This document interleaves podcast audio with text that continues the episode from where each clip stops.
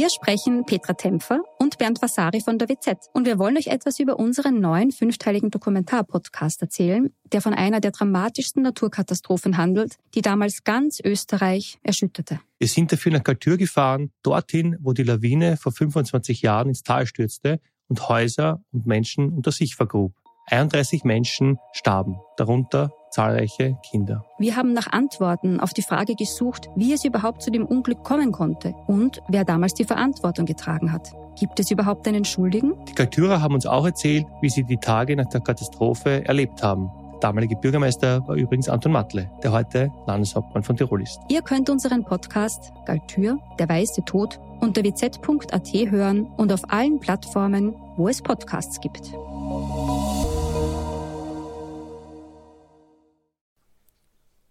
Rudolfine Wastel, der bigamistische Weibsteufel. Sie hat die Männer gern, zu gern, und den Alkohol mag sie auch sehr. Ihre Pläne werden gleich drei Menschen in den Abgrund stürzen. Das ist die kuriose Geschichte von Rudolfine Wastel und ihren beiden Ehemännern.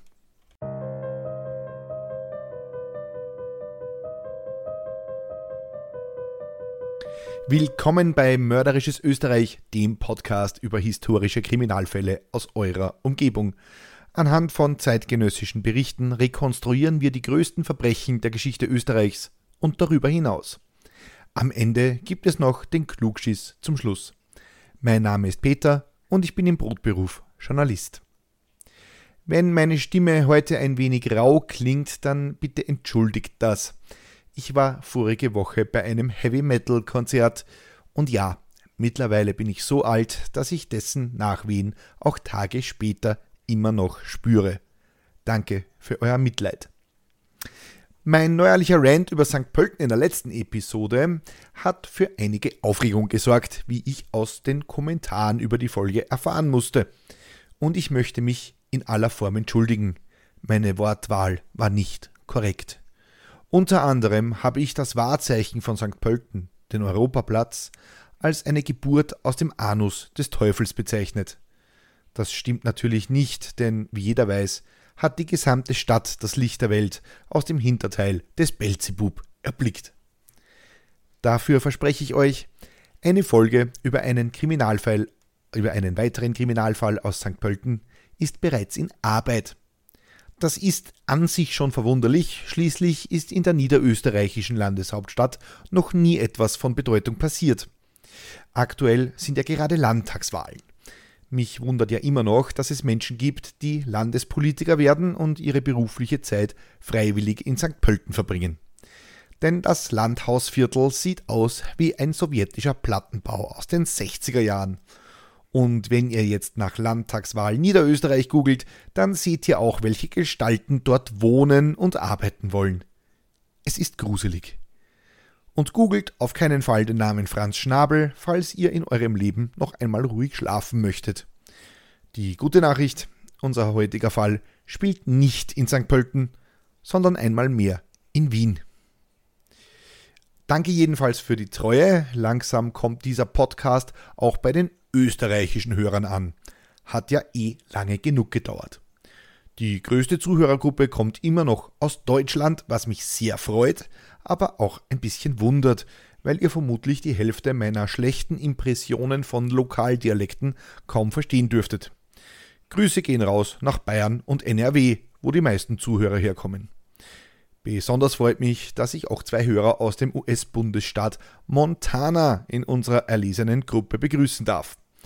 Zwei Zuhörer aus Montana dürften ja schon wie viel? 30 Prozent der Gesamtbevölkerung dort sein, oder? Ja.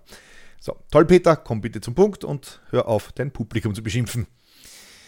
Unser heutiger Fall dürfte die zart beseiteten Gemüter unter euch freuen. Weder werden Schädel zertrümmert, noch werden Körperteile abgetrennt, frittiert oder gegessen. Auch Enthauptungen, in die Luftsprengungen sowie andere Verstümmelungen sucht man vergeblich. Ja, nicht einmal ein Fleischwolf kommt zum Einsatz. Und bevor ihr jetzt langweilig schreit, hört lieber mal der aktuellen Folge zu. Denn nur weil keine Körperteile abgetrennt und falsch herum wieder angebracht werden, während der Täter die Gesichter seiner Opfer als Maske trägt, heißt das nicht, dass die heutige Episode jugendfrei ist. Viel Spaß!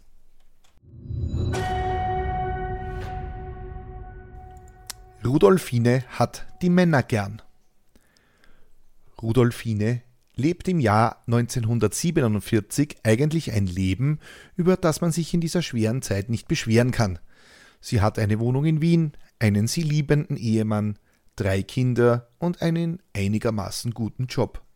Sie arbeitet bei der russischen Kommandatur in der Hofburg, dem Sitz des Kaisers des Reichs, naja, zumindest des ehemaligen, des ehemaligen Sitzes, nicht des ehemaligen Kaisers, weil den gibt es ja eigentlich, das waren die Kaiser daheim. Mehr muss man nicht wissen. Nun, im Jahr 1947 ist es der Sitz der sowjetischen Besatzer. Dort ist Rudolfine für die Aufzeichnung von Warenein- und Ausgängen verantwortlich. Josephine ist dennoch unzufrieden. Nein, es ist nicht einmal die Nervenkrankheit, die, eine, die ihr eine Gehbehinderung einbrachte. Es ist auch nicht ihr Nachname, der ein bisschen lächerlich klingt. Wastel. Rudolfine Wastel heißt sie. Nein, es ist ihr Ehemann. Der ist je nach Quelle 22 bis 32 Jahre älter als sie und ein Angestellter. Doch ihr Gatte, naja, der bringt's im Bett nicht mehr so. Rudolfine ist sexuell frustriert. Dabei hätte sie nur gerne einen Liebhaber, der es ihr so richtig besorgt. An eine Trennung von ihrem Mann denkt Rudolfine nicht. So lebt sie in finanzieller Sicherheit, hat eine Wohnung und ein Einkommen. Rudolfine hat aber noch ein Problem. Sie trinkt gerne. Also trinken ist das falsche Wort. Sie zieht gerne durch die Beiseln und Bars des nächtlichen Wien und hält Ausschau nach jungen Männern. Dabei säuft sie sich Mut an und trinkt literweise Wein. Genau deshalb ist Rudolfine auch ständig knapp bei Kasse. So durchzechte Nächte sind richtig teuer. Aber Rudolfine schaut nur. Sie möchte ihrem Ehemann nicht untreu sein. Dennoch ist das Thema Sex immer wieder ein Streitpunkt zwischen den beiden. Rudolfines Mann kann sie nicht befriedigen. Und was tut man, wenn man sich nicht trennen möchte, aber dennoch auf das eine oder andere Liebesabenteuer aus ist? Nein, der Swingerclub ist es nicht, auch nicht das gute alte Wiener Puff. Rudolfine hätte es lieber gerne offiziell.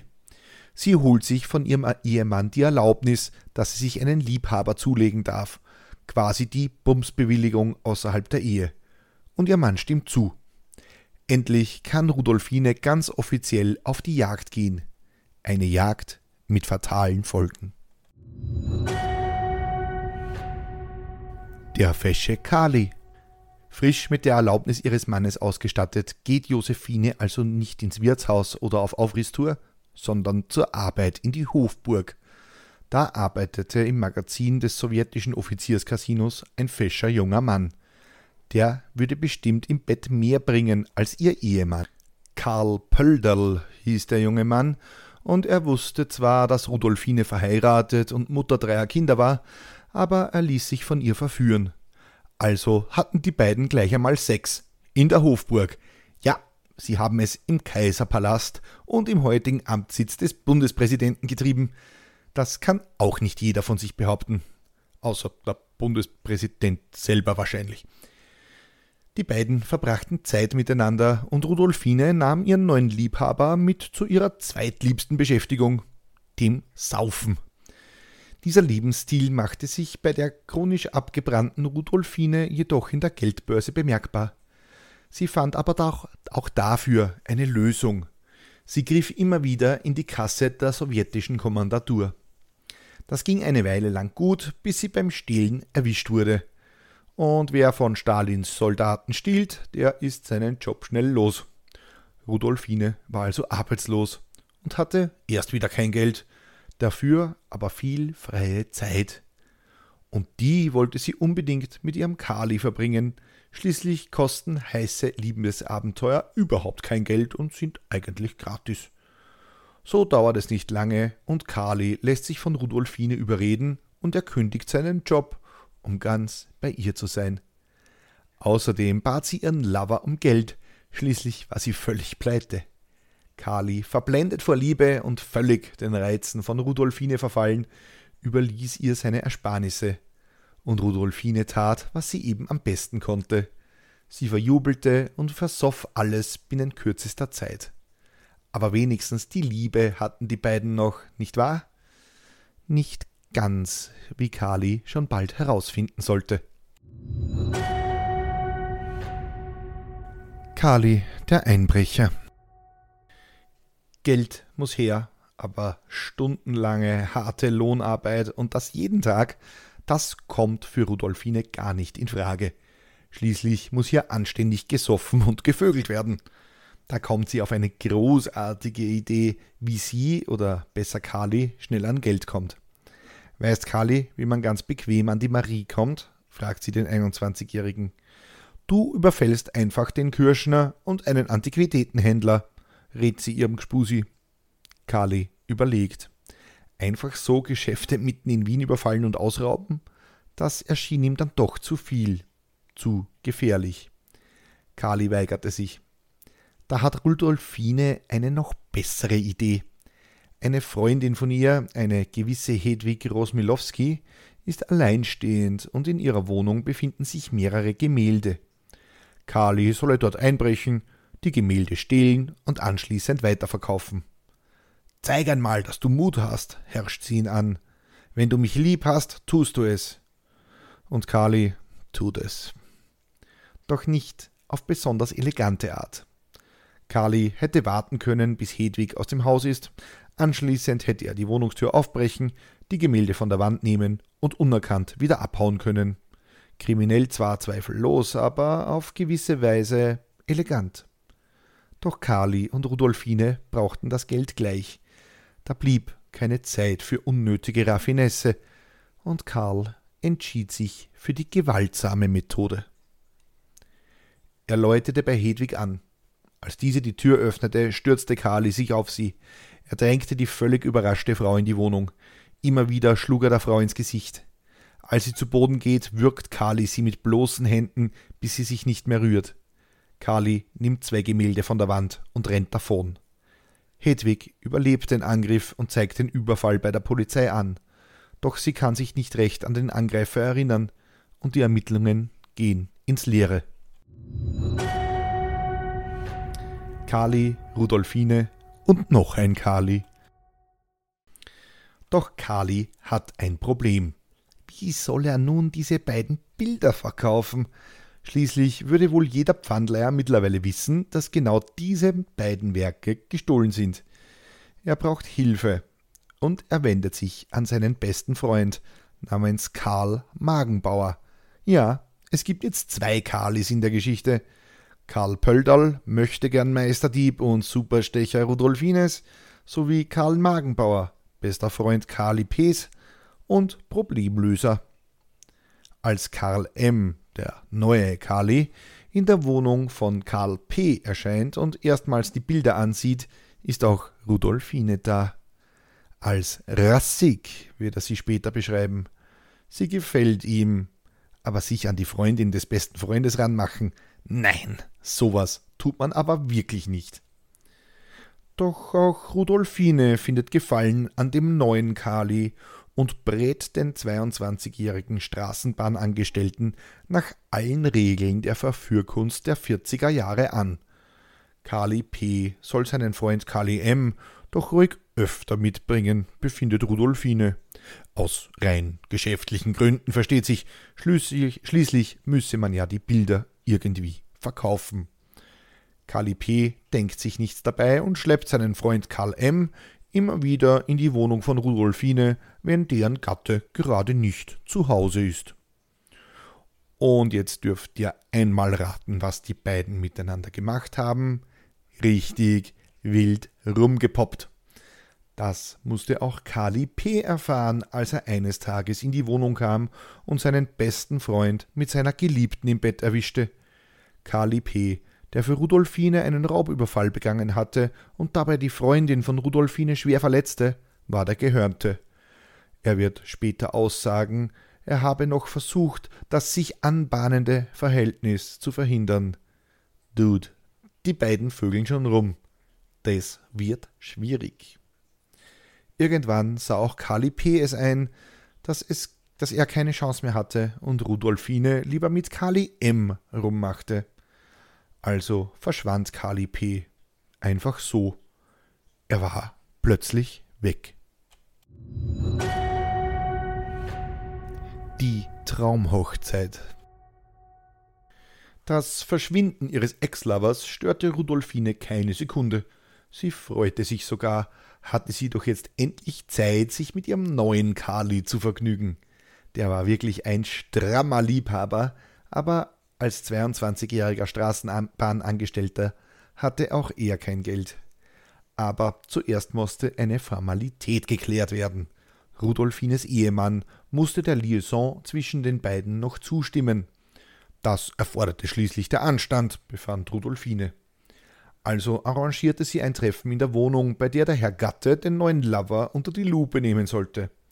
Ich stelle mir den Gesprächsinhalt einigermaßen lustig vor. Der Ehegatte willigt schließlich ein und gibt Rudolfine einen Freifahrtschein und die Erlaubnis, sich mit dem neuen Kali zu vergnügen. Er übergab ihm seine Ehefrau in aller Form. Nur eine Probezeit hatte die beiden ausgemacht. Schließlich wollte sich Rudolfine nicht sofort für immer an Kali M. binden, man muss sich ja ein Hintertürchen offen halten. Doch schon im Februar 1948 war Rudolfine klar, Kali M. ist der Richtige. Ein so eifriger Liebhaber und so fesch. Also machte Rudolfine ihm einen Heiratsantrag. Der verdutzte und recht unerfahrene Kali stimmte zu. Die Tatsache, dass Rudolfine schon verheiratet war, schien ihm nicht aufzufallen. Doch Rudolfine wusste sehr wohl, dass die Mehrfachehe in Österreich verboten ist. Doch wie würde sie ihn dennoch heiraten können? Hm, die Idee. Rudolfine besuchte ihre Schwester Hildegard. Die war unverheiratet. Also stahl Rudolfine in einem unbeobachteten Moment die Papiere ihrer Schwester. Sie würde sich einfach als ihre Schwester ausgeben. Spitzenplan. Doch die Hochzeit konnte immer noch nicht stattfinden. Schließlich hatte das zukünftige Ehepaar keine passenden Kleider. Kali M. besaß keinen Anzug und Rudolfine kein Kleid. Ohne Geld war es auch unmöglich, eine anständige Montur für so eine Heirat zu bekommen. Aber gab es da nicht auch einen Weg? Ah, Rudolfine hatte eine großartige Idee. Sie schnappte ihren Kali und fuhr mit ihm nach Baden bei Wien. Zieh dich aus, befahl sie Kali M., als sie mitten auf der Straße standen. Was, schon wieder? fragte Kali. Hier, in aller Öffentlichkeit. Tu, was ich dir sage, sagte Rudolfine, die sich ebenfalls ihrer Kleider entledigte. Doch Rudolfine wollte ausnahmsweise nicht mit Kali rummachen, sie wollte sich Hochzeitskleider ergaunern. Kali nur mit einem Hemd bekleidet und Rudolfine nur mit ihrer Bluse am Leib gingen auf ein Haus in Baden zu. Eine Bekannte von Rudolfine lebte dort. Sie klingelte.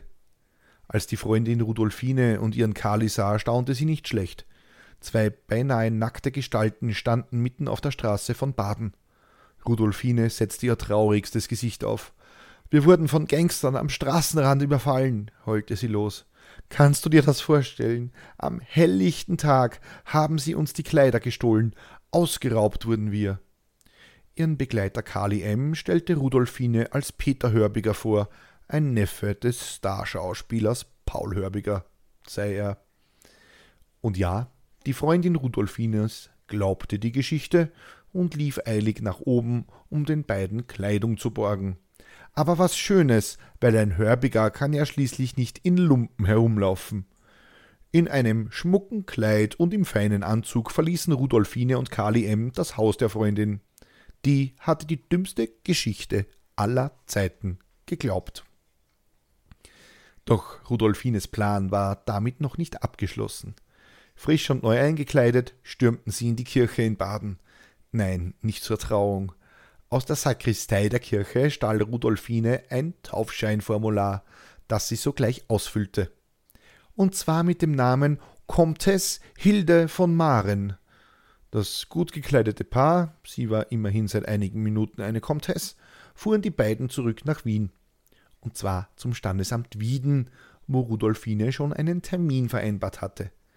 Dort traten sie vor den Standesbeamten und schworen sich ewige Treue und Liebe. Carle Magenbauer und Rodolphine Wastel, äh, Verzeihung, Comtesse Hilde von Maren, waren endlich ein Ehepaar. Die Party endet. So waren die beiden jetzt verheiratet. Endlich. Doch zum Feiern war immer noch nicht Zeit und es fehlte das Geld. Also verkaufte die Frau Comtesse noch am gleichen Tag die geliehenen Kleider an einen Trödler. Mit dem Geld konnte endlich die Party steigen. Fortan gab sich die Comtesse als Tänzerin aus, dass sie gehbehindert war, war dabei völlig egal. Carly M. spielte dagegen seine eigene Rolle. Er sei Conferencier. Das ist ein lustiger Ansager in Varietés, Theatern, Shows oder auch Radio- und Fernsehprogrammen. Heute würde man wohl Moderator dazu sagen. Und weil das mit dem Feiern und Vögeln mit der Comtesse so lustig war, gab auch Carly M. seinen echten Job bei der Straßenbahn auf. Vier Monate vergingen wie im Rausch und das Ehepaar genoss das Leben.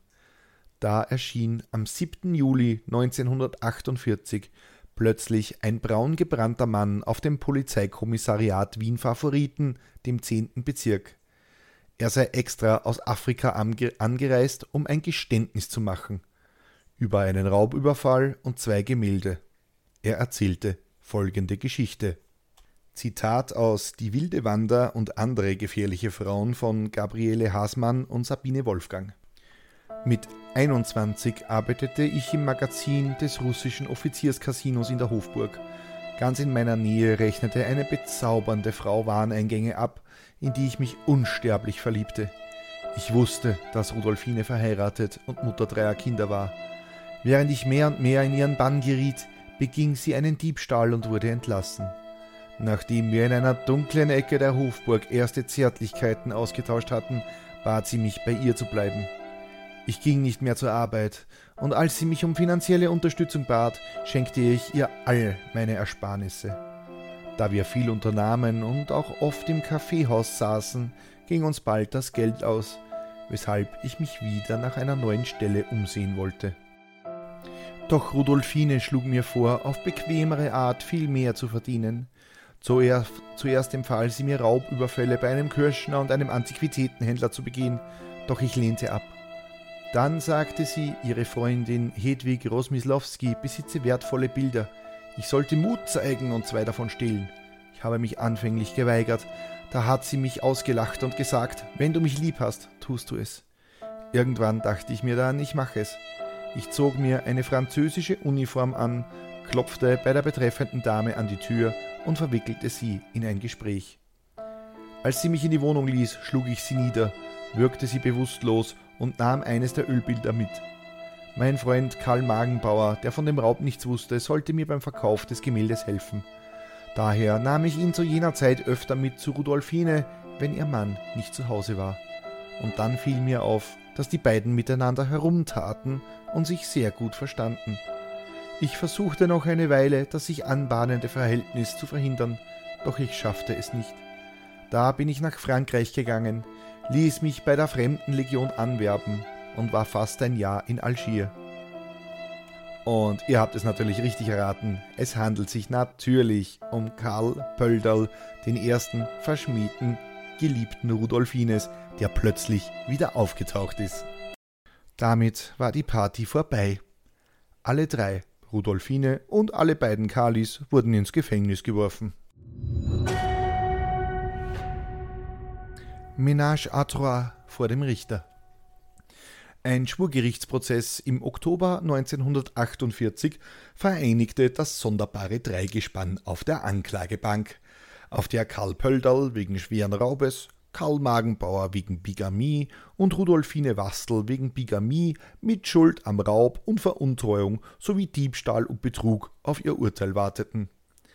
Beide Männer, so stellte sich im Lauf der Verhandlung heraus, entstammten achtenswerten Arbeiterfamilien und waren völlig unbescholten, bis sie dem Weibsteufel begegneten, zu dem sie schon bald in einem Abhängigkeitsverhältnis standen. Ich konnte ihr nichts abschlagen, ich hätte alles für sie getan, gestand Magenbauer und sprach sogar von einem bösen Geist, der ihn heimgesucht hätte. Wozu haben Sie als intelligenter Mann eigentlich diese strafbare Ehe geschlossen? Frau Wastel hat doch auch weiterhin bei ihrem Mann gelebt, fragte der Richter. Ich traute mich nicht Nein zu sagen. Heute ist mir das selbst unbegreiflich, erwiderte Magenbauer, wie die Zeitung Neues Österreich in ihrer Ausgabe vom 15. Oktober 1948 berichtet.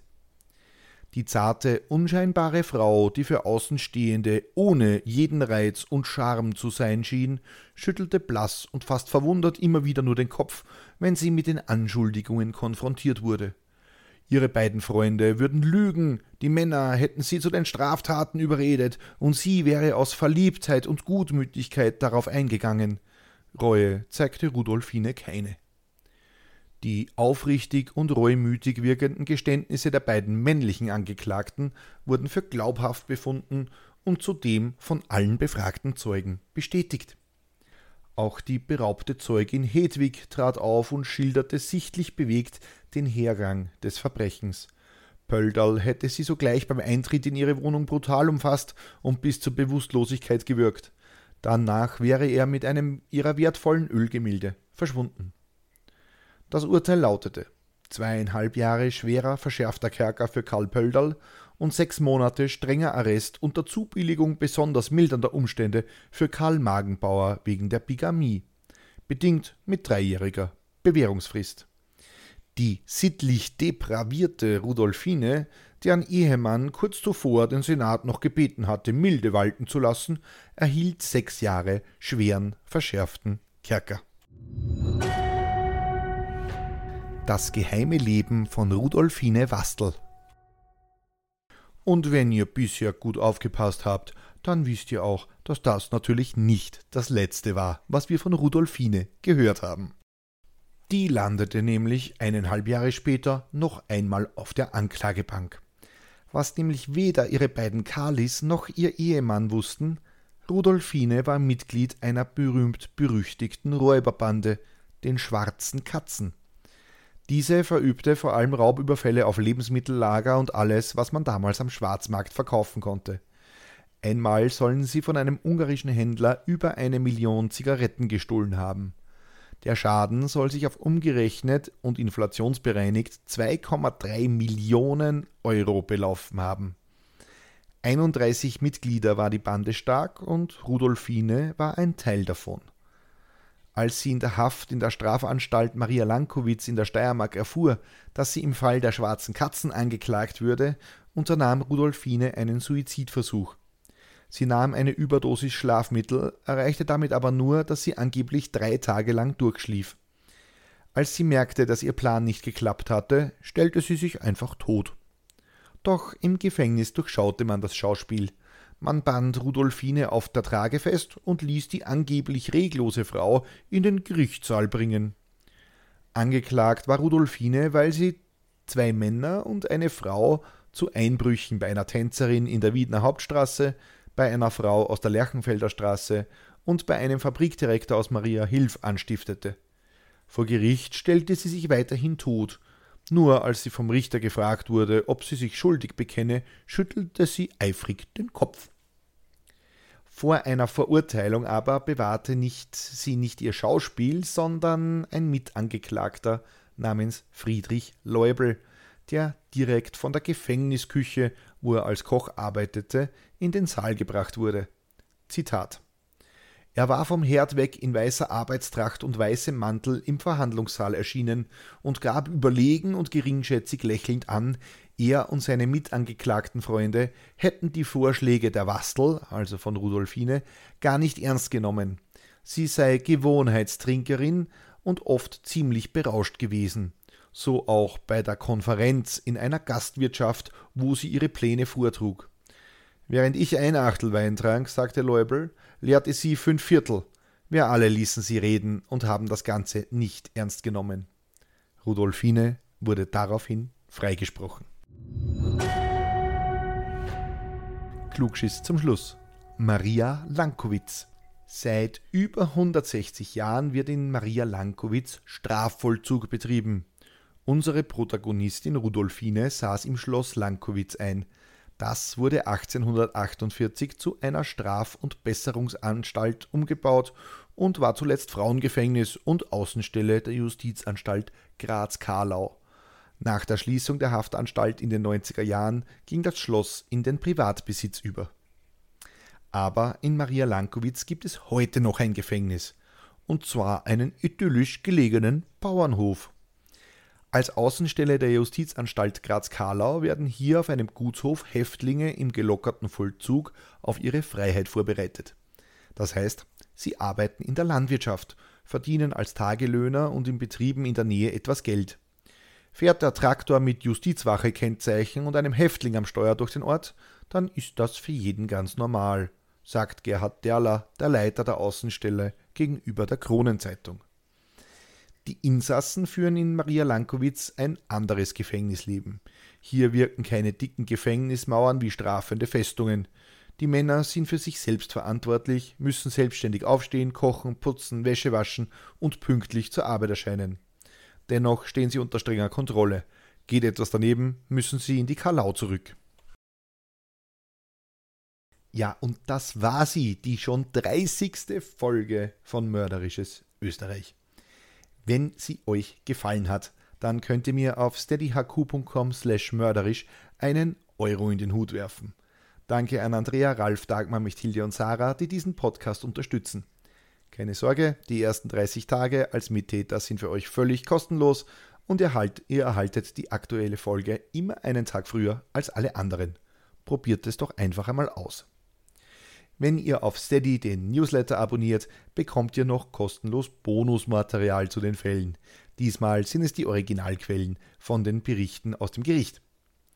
Wenn ich mir etwas wünschen darf, dann wäre das Feedback zu den Episoden in Form von Reviews auf Spotify, Apple Podcasts und überall, wo ihr Podcasts bewerten könnt. Das hilft der Reichweite dieses Programms und zweitens kann ich die Show hier nur mit eurer Hilfe besser machen. Wenn ihr mir persönlich Feedback geben oder mir Hinweise für einen Fall geben möchtet, dann schreibt mir bitte einfach eine Mail an mörderischesösterreich.gmail.com oder ihr schreibt mir per Privatnachricht auf Twitter at mörderisches. Die nächste Folge erscheint am kommenden Samstag auf Spotify, Amazon, Apple, TuneIn, iHeartRadio, Podvine, Player FM und überall, wo ihr Podcasts hören könnt. Vielen lieben Dank fürs Zuhören. Bussi, Baba.